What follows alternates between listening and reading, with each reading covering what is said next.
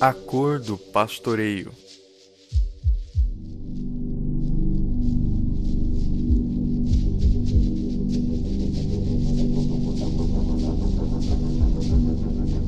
Essa história não se passa em uma cidadezinha desconhecida, daquelas onde a luz elétrica ainda teima em não alcançar. Também não aconteceu em uma noite de lua cheia, não ocorreu com algum amigo de um amigo meu e nem se deu em uma época muito, muito distante.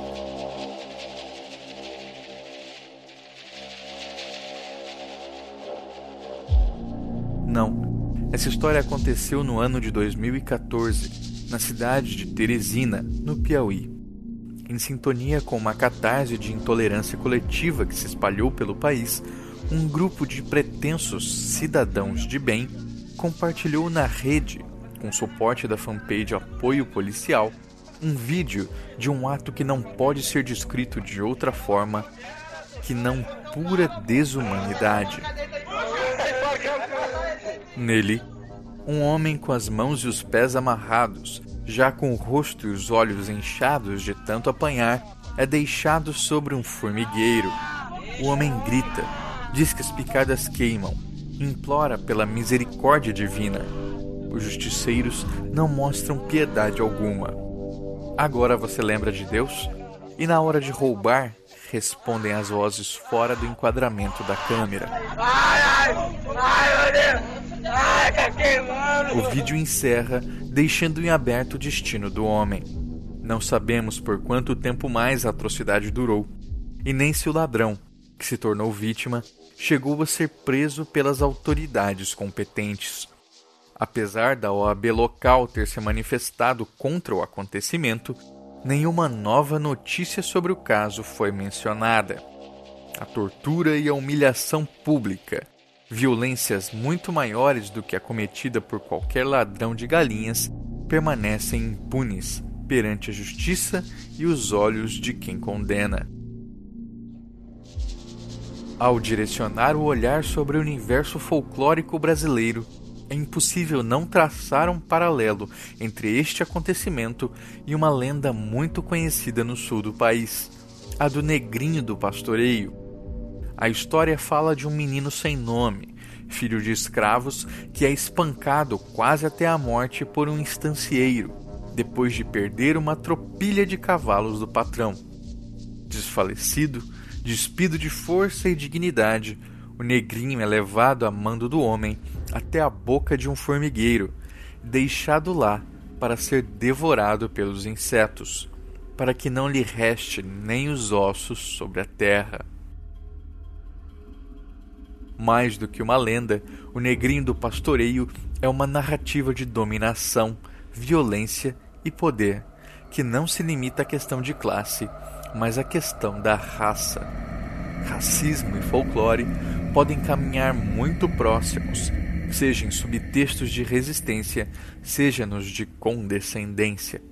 Tudo depende do contador e principalmente do intérprete, que se debruça sobre as histórias dos chamados duendes negros. Neste programa, vamos dissecar o imaginário popular, refletindo sobre o que ele evoca no simbólico. Assim, veremos que estes mitos e lendas, em última instância, não dizem sobre monstros encantados, mas sobre nós mesmos. Eu sou Andrioli Costa e este é o Popularium.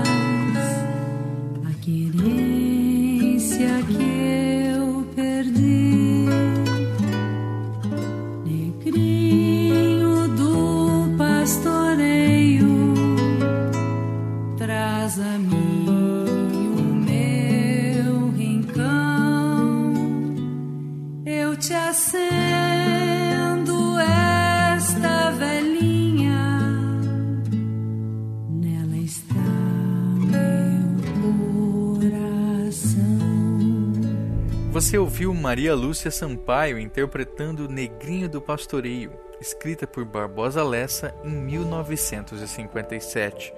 A música nos lembra o desfecho da lenda do pobre escravo. Após a morte, acolhido por Nossa Senhora Aparecida, ele se torna um encantado, destinado a ajudar os aflitos a encontrarem seus objetos perdidos.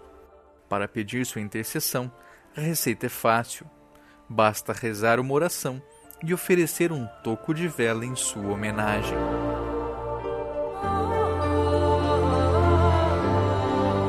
Vale alertar: aqueles que compreendem mitos e lendas apenas de uma perspectiva funcionalista não conseguem compreender a dimensão desta narrativa.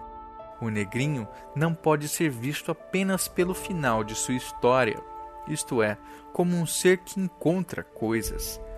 Sua mensagem no imaginário está em cada uma das passagens que vivencia. Este é o grande problema de interpretação do paulista José Teixeira, autor de Folclore Goiano, um livro publicado em 1940. Teixeira centra seu raciocínio ao propor as lendas como fósseis das estratificações espirituais das sociedades humanas. Sua análise permitiria penetrar no inconsciente coletivo e decompor os fatores que influenciaram o surgimento das histórias. Esta premissa está correta, mas e suas consequências? Teixeira investiga um dos mitos mais famosos de Goiás, o duende Romãozinho, descrito por seus informantes como um menino negro e violento, que apesar de malvado, pode ser convencido a encontrar coisas pela casa. O autor percebe um paralelo com o Saci, capaz de igual convencimento, e com o negrinho do pastoreio. Todos estes três duendes negros, a seu ver, são encontradores em potencial. No paralelo, propõe Teixeira, aparece-nos fortemente acentuada uma característica da índole do negro, a de ser serviçal. A interpretação de Teixeira é fundamentalmente racista. Ela naturaliza um contexto histórico-social e o toma por regra. Na primeira metade do século XX, os negros ocupavam majoritariamente as posições subalternas. Era o lastro, ainda muito forte, de séculos de escravidão, encerrada há menos de uma geração atrás. Ser serviçal não faz parte da natureza do negro é uma condição que o contexto exigia desta parcela da população. Consequências disso vemos até os dias de hoje, em que o estranhamento permanece. Negros e pardos representam mais de 50% do povo brasileiro, mas e quantos destes estão em posições de poder? Mesmo quando atingem essas posições de destaque, será que são reconhecidos? Basta pensar na quantidade de advogados, palestrantes, pesquisadores de renome barrados por seguranças ao tentarem entrar em espaços que teoricamente não lhes pertencem. Isso sem falar na infinidade de histórias em que negros foram confundidos com garçons, atendentes ou empregadas domésticas. A função que Teixeira percebe unindo o negrinho do pastoreio, Romãozinho e Saci é mais do que a de encontrar o que foi perdido. A função é, antes de tudo, a da obediência. Eis aí um segundo problema desta interpretação. O apontamento ignora a constelação de imagens que cada mito forma. Pouco importa, dessa maneira, se o Saci ajuda a pessoa por estar sendo torturado ou se o negrinho manifesta piedade pelos aflitos. Tudo é solapado pela simplificação preconceituosa da servidão. A respeito dessa tendência em estabelecer parentescos entre mitos diferentes, Antônio Joaquim de Souza Carneiro, pai do grande folclorista Edson Carneiro, provoca em seu livro Mitos Africanos do Brasil, de 1937. Diz ele: Nós do Norte Rimos sempre dos que se metem, no alto dos seus tamanquinhos, a afirmar a mentira de que nosso folclore está eivado de equivalências, semelhanças e igualdades. Em verdade, os folcloristas sempre tiveram preguiça de distinguir e confrontar os mitos, restabelecendo-os e limitando os atributos de cada um.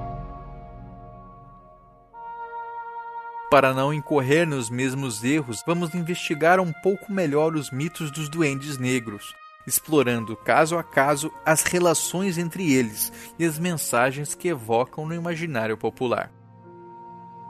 Tomemos como ponto de partida o Romãozinho, o mais desconhecido entre os três mitos levantados, cuja área de influência seria principalmente Bahia, Goiás, Maranhão e Minas Gerais.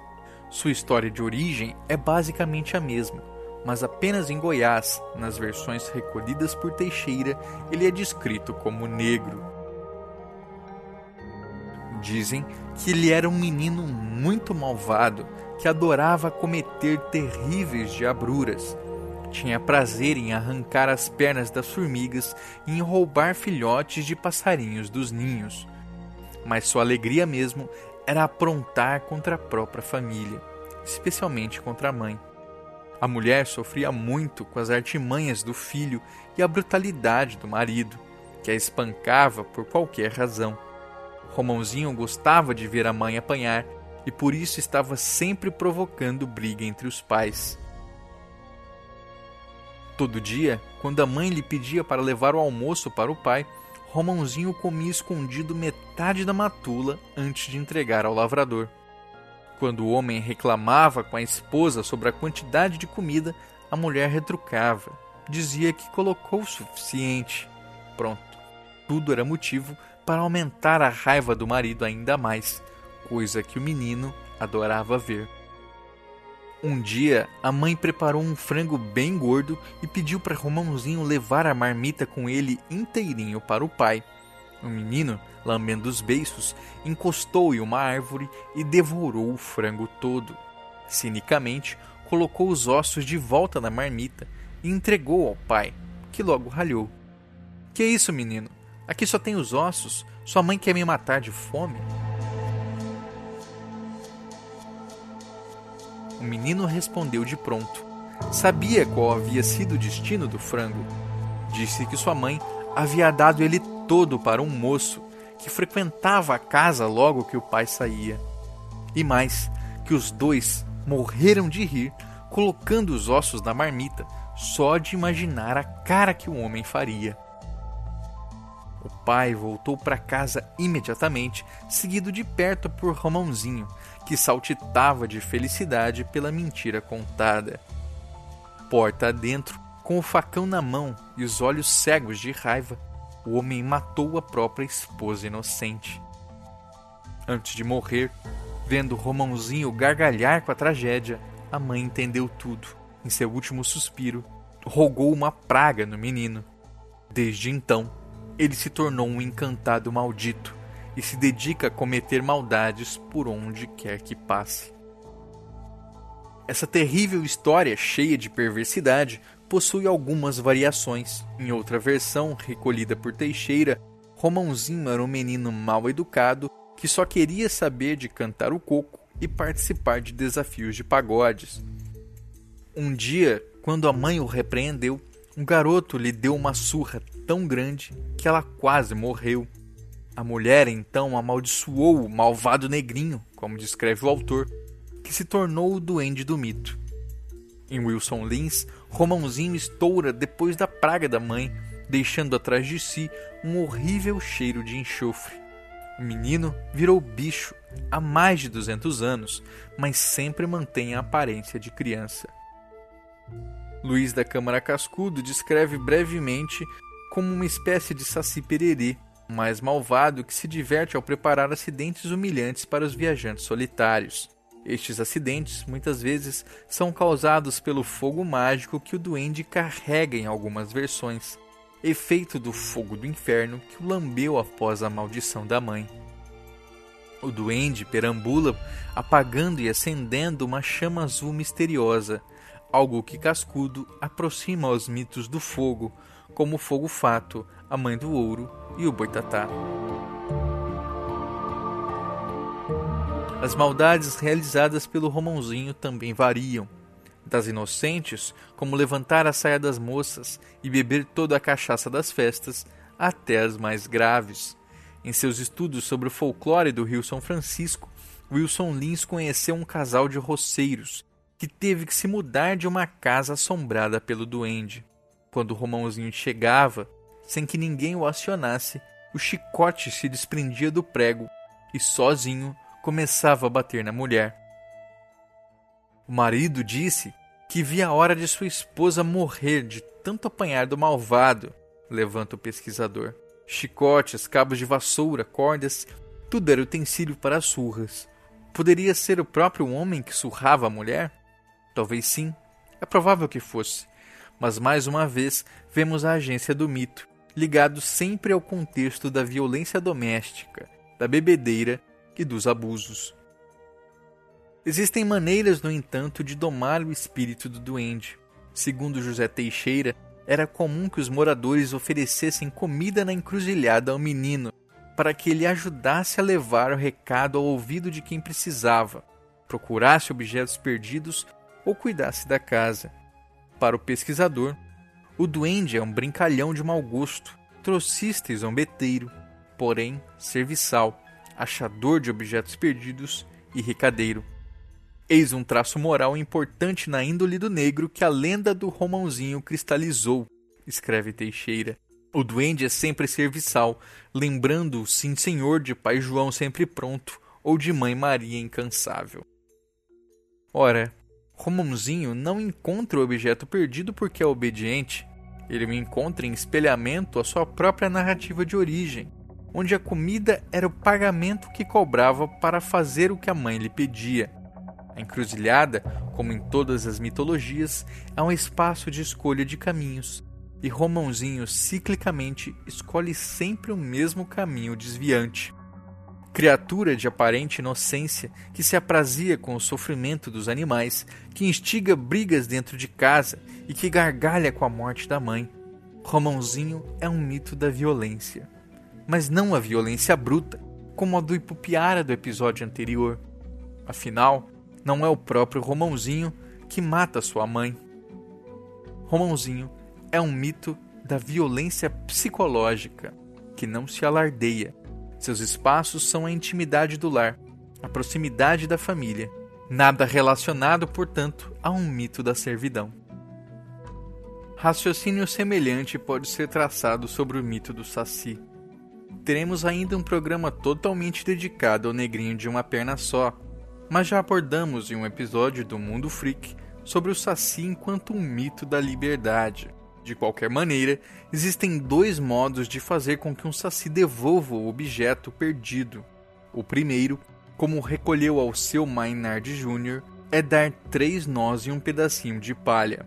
A cada nó, pede-se que o Saci devolva o objeto. Esta simpatia amarra o pênis do Saci, que logo fica com vontade de urinar e devolve o que foi perdido. A cooperação, neste caso, vem fundada na tortura. Outra maneira é roubando sua carapuça vermelha e exigindo então o cumprimento de favores. Dizem que a carapuça é a fonte dos poderes mágicos do Saci e ele fará tudo para tê-la de volta. De onde vem esta carapuça? Folcloristas do mundo todo retomam a origem do acessório ao barrete frígio, oferecido aos escravos romanos que conseguiam sua emancipação nos tempos antigos. O capuz vermelho adentra então o imaginário, espalhando-se por toda a Europa. Os duendes europeus usam todos esta carapuça. São afinal seres da natureza, irrequietos, livres, portanto. Esta é a fonte do poder mágico do Saci a carapuça da liberdade. A servidão percebida no Saci é fruto dessa tentativa desesperada do Duende Negro de recuperar aquilo que o fazia livre. Não são poucos os folcloristas que apontaram espelhamentos entre os mitos do Saci e do Negrinho do Pastoreio, Olavo Bilac, em 1928, refletia que em certas regiões do país, no Rio Grande do Sul, por exemplo, o saci perdia o seu rabo e seu chifre de demônio e ganhava asas e auréolas de anjo. A representação é metafórica. Queria dizer ele que o Saci deixava suas diabruras de lado e se tornava um gênio benfazejo. Basílio de Magalhães, em O Folclore do Brasil, livro escrito na mesma época, faz referência semelhante. A auréola de singular religiosidade para ele é colocada especialmente no Saci nas terras gaúchas, recebendo então o nome de Negrinho do Pastoreio. Os folcloristas gaúchos, entretanto, sempre rejeitaram esta comparação. Roque Calage, por exemplo, retruca diretamente esta visão. Ao contrário do que pensa Basílio de Magalhães, a conhecida lenda rio-grandense não tem ligação alguma com o Saci Brejeiro. A única semelhança existente entre um e outro é o fato de serem negros. Mas isto não é o bastante para que se estabeleça uma ligação entre ambos. Câmara Cascudo chega a fazer um recenseamento dessa adesão do negrinho ao ciclo do Saci. Entretanto, logo em seguida, pontua: as características do Saci realmente não se encontram no negrinho do pastoreio, nem os vícios, nem as diabruras. Mas enquanto o Pererê é um mito de liberdade e o Romonzinho um mito da violência, do que fala o negrinho? Antônio Fagundes, em Mitos e Lendas do Rio Grande do Sul, nos ajuda a responder esta questão. Diz ele que o negrinho do pastoreio é a lenda da fraternidade gaúcha, do amor entre as pessoas. É a revolta da gente moralmente bem formada contra a brutalidade da escravidão. É também uma prova que a gauchada via com vergonha essa mancha na nossa história. A morte de um inocente negrinho às mãos de um estancieiro louco traumatizou de tal modo o grupo social que o negrinho do pastoreio foi envolto em um odor de santidade na devoção popular. Diferente do que muitos pensam, não foi Apolinário Porto Alegre quem primeiro registrou a lenda do negrinho. Cronologicamente, o ineditismo pertence a Antônio Maria do Amaral Ribeiro, que publicou em um jornal em Lisboa de 1857 o artigo o crioulo do pastoreio. O texto, repleto de julgamentos elitistas de quem observa à distância os costumes do povo, descreve um momento onde a devoção ao negrinho já estava estabelecida. Diz ele: Há entre a plebe da província do Rio Grande do Sul uma superstição que tem tanto de absurda quanto de ridícula e exótica. Amiudadas vezes se vê as deshoras de uma noite escura junto ao monturo no canto do cerrado de um quintal, em lugares pouco frequentados e destinados a imundícies, um coto de vela de sebo, aceso e fincado no chão. Que significará isso?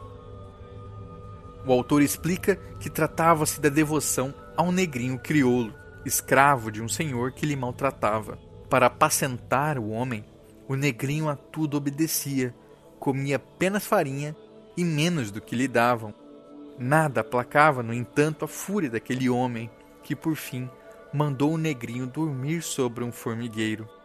Não fica claro o processo de encantamento que se segue. Ribeiro, entretanto, debocha desse santo popular nunca visto e descreve: Para acalmar seus senhores, os escravos gaúchos teriam o costume de acender três tocos de vela em homenagem ao crioulo uma para cada tipo de gado: suíno, bovino e equino. Discutimos no programa passado sobre a importância de duvidar de certas fontes documentais, especialmente quando elas são frutos de um relato tão irônico e desinteressado. Impossível verificar como era a crença ao negrinho na época do texto, mas o relato em si é cheio de inconsistências. Em uma época anterior à abolição da escravatura final, deveria ser ultrajante a um erudito ver a devoção a um santo escravo. Afinal, dos santos católicos tradicionais, nunca se cobrou a aparição de tal forma como Antônio Ribeiro exige do encantado. Já em 1897, encontramos outra versão, mais coerente e condizente com o imaginário do negrinho que mantemos ainda hoje. Nela, é introduzido o tema do suposto erro do menino, a perda de um cavalo. O estancieiro ordena que ele o busque, mas o negrinho fracassa. Por conta disso, isto é, narrativamente, devido à sua própria culpa, o negrinho é espancado, surrado brutalmente até a morte. É a causa e consequência de motivo torpe, a vida do menino valendo menos que a do animal. Seria menos triste se fosse uma realidade apenas do século retrasado.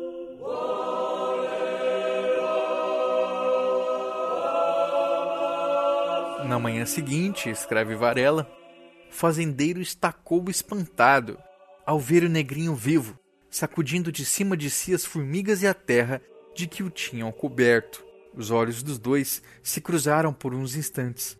Logo depois, saltando sobre o cavalo perdido, o negrinho desapareceu para sempre. Foi sobre esta tradição que se fundou o culto original do negrinho do pastoreio, relata Varela. O povo do campo, quando queria encontrar um objeto perdido, tinha o cuidado de votar-lhe em qualquer canto um naco de fumo e um coto de vela aceso, em lembrança dos seus sofrimentos na noite que precedera o martírio.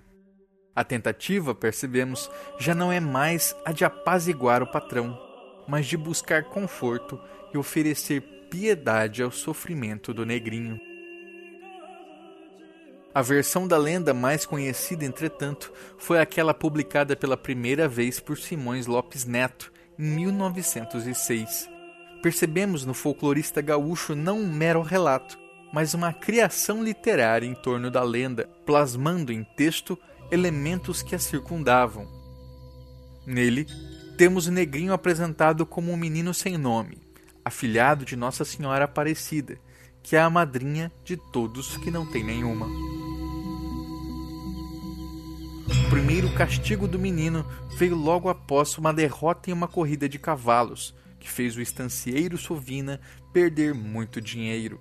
Sem ter culpa nenhuma, Afinal, foi o cavalo que resolveu estacar na hora. O menino é obrigado a pastorear durante 30 dias sem voltar para a fazenda uma tropilha de tordilhos negros, mais o cavalo baio, o favorito do estancieiro.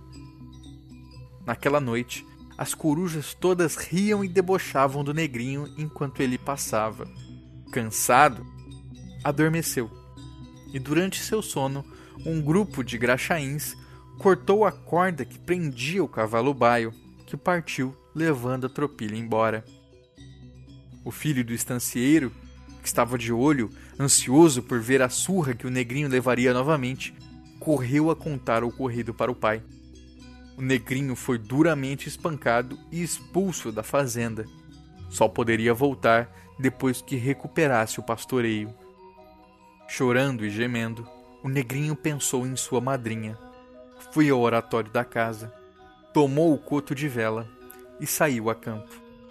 Por onde o negrinho ia passando, a vela benta ia pingando, e de cada pingo nascia uma nova luz. Já eram tantas que clareavam a terra, a ponto de os galos cantarem achando que era amanhecer. O negrinho encontrou a tropilha, montou o cavalo baio e guiou-os até uma coxilha, onde adormeceu. Dessa vez, no entanto, nenhuma coruja apareceu para debochar. Nenhum graxaim veio cortar as cordas. Quem veio foi um bicho pior que todos os bichos da noite. Foi o próprio filho do estancieiro que enxotou os cavalos novamente, apenas para lhe ver a punição. Após o segundo fracasso do negrinho, o fim chegara. O estancieiro mandou-lhe amarrarem os pulsos e deu de relho no menino até não poder mais. O negrinho chamou por sua madrinha, deu um suspiro e desfaleceu. Para não gastar a enxada em fazer uma cova, o estancieiro mandou atirar o corpo do negrinho em um formigueiro, que era para as formigas lhe devorarem a carne, o sangue e os ossos. O homem assanhou bem as formigas, e quando elas, raivosas, cobriram todo o corpo do negrinho, é que então ele foi embora sem olhar para trás. Três dias depois, o estancieiro retorna até onde havia deixado o corpo e viu ali o menino de pé, ao lado do cavalo baio. À sua frente, a Virgem Nossa Senhora. O negrinho tomou-lhe a mão, beijou, pedindo a bênção. Risonho, tornou a montar o cavalo baio, deixando o fazendeiro prostrado de joelhos diante do escravo. Parte então Negrinho a ser o encantado. Durante todo o ano, percorre com sua tropilha invisível, ajudando aqueles que perderam objetos e coisas de valor. Uma vez ao ano, entretanto, ele não pode ser visto. Desce ritualisticamente até o formigueiro, onde fica durante três dias seguidos. De lá, parte novamente a ajudar os necessitados. Como aponta Gemir Barvaresco, há um paralelo óbvio entre a lenda do negrinho e o texto do Evangelho que narra a paixão, a morte e a ressurreição de Jesus. A questão do mártir é fundamental, mas não precisamos ir tão longe. Os fiéis oferecem ao negrinho uma vela, em espelhamento àquela que ele tomou emprestada do oratório de Nossa Senhora. Quando ele intervém, não é por resquício de servidão, nem como tentativa fracassada de amansar um mestre violento, mas pela piedade que faltou em sua própria história. Negrinho do Pastoreio é assim um mito da esperança. Essa divina esperança que pode até passar três dias embaixo de um formigueiro, mas que ao final nunca pode morrer. A lenda do Negrinho permanece viva e incomodando até os dias de hoje. Em Alegrete, no Rio Grande do Sul, Vasco Prado instalou uma estátua do menino, logo em frente a um centro de tradições gaúchas. A peça mostra um negrinho magricela, sob um gordo e bem tratado cavalo, uma memória fixa das injustiças que persistem nas relações de classe. Algumas pessoas ameaçaram derrubar a estátua e jogá-la no rio. Certamente são aqueles que não se deixaram tocar pela piedade e culpa da qual fala Antônio Fagundes. Essa violência final não foi cometida apenas contra o negrinho da lenda. No imaginário, o encantado representa todos aqueles que sofreram e sangraram diante da violência relação de classe, raça e poder. Quem seriam os negrinhos do pastoreio hoje? Exemplos são cada vez mais frequentes. Homens espancados por denúncias enganosas, supostos ladrões acorrentados em postes como escravos fujões. Doentes mentais tatuados na testa, feito bicho ordinário. Pessoas que tiveram sua humanidade arrancada a ferro e fogo diante de crimes sem julgamento, em um arremedo de justiça tão consistente quanto a do estancieiro da lenda. Talvez caiba ainda uma outra pergunta. Ao invés de quem são os negrinhos, quem somos nós nessa narrativa? O estancieiro violento? As corujas algourentas que a tudo observam em meio a gargalhadas? Os graxaíns que fazem o mal sem saber a consequência? O medo mesmo é que vivamos em um mundo repleto de filhos do estancieiro, gente para quem o erro é o menos importante onde, mesmo se não houver falha, ela será apontada, não por falsa justiça, não por desforra, mas apenas por ódio, injustificado e irracional. Para essas pessoas, o que nos resta é acendermos uma vela, torcer para que o negrinho as ajude a encontrar o que perderam há muito tempo: sua humanidade.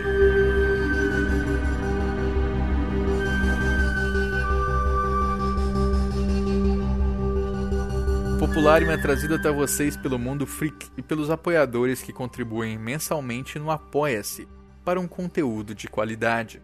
Faça parte você também. Acesse mundofreak.com.br. Esse episódio foi escrito por mim, Andrioli Costa, o colecionador de sacis.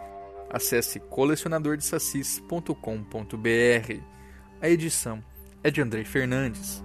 Até a próxima!